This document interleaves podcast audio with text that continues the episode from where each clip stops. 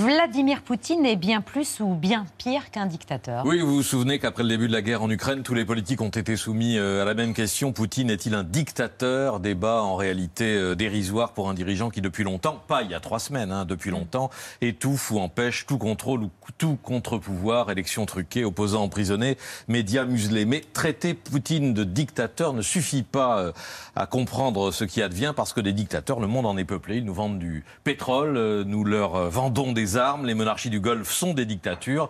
Mohamed Ben Salman, le prince héritier saoudien, est, est, un dictateur qui vient de faire exécuter 81 personnes en un seul jour sans que personne en Occident n'élève la voix. Je crois qu'il y a juste eu un communiqué de l'Union européenne. Mm. Euh, la Chine communiste, qui ne tolère qu'un seul parti, est une dictature, mais toutes ces similitudes ne suffisent pas à caractériser la Russie de Vladimir Poutine. Quelle est alors la nature de ce régime? Nous avons du mal à le cerner parce que la chute de l'URSS a liquidé le soviétisme malgré la nostalgie assumée de Poutine, pur produit du KGB, sa Russie oligarchique et libérale n'a plus grand-chose de communiste. Le président russe a aussi brouillé les cartes en qualifiant tous ses ennemis ou opposants de nazis ou de terroristes. C'est le cas aujourd'hui pour cette Ukraine qui lui résiste. Pourtant, aujourd'hui, il faut constater l'évidence, Vladimir Poutine est fondamentalement devenu un leader fasciste. Qu'est-ce qui vous permet de dire que c'est un fasciste? Il en a toutes les caractéristiques. Le culte du chef, le contrôle totalitaire de la société russe et les menées impérialistes justifiées par un langage paranoïaque de citadelle assiégée.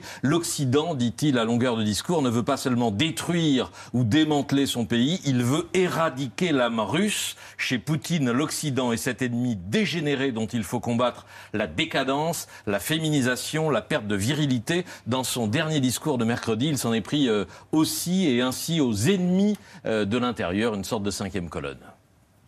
Любой народ, а тем более российский народ, всегда сможет от, отличить истинных патриотов от подонков и предателей и просто выплюнет их, как случайно залетевшую в рот мушку, выплюнет на панель.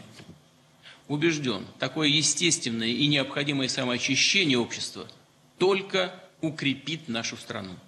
Les moucherons à recracher comme avant la, la, vermine que les hitlériens voulaient euh, éliminer, langage fascisant. En 2014, après l'annexion de la Crimée, Poutine glorifiait euh, la mort qui peut être magnifique, disait-il, si elle sert le peuple et la patrie. Poutine s'est trompé de siècle. À quoi ça sert de le qualifier ainsi? À mesurer notre aveuglement. Tous ces discours sont là, sous nos yeux. Toute sa rhétorique nationaliste et guerrière depuis 2014 et la première agression contre l'Ukraine.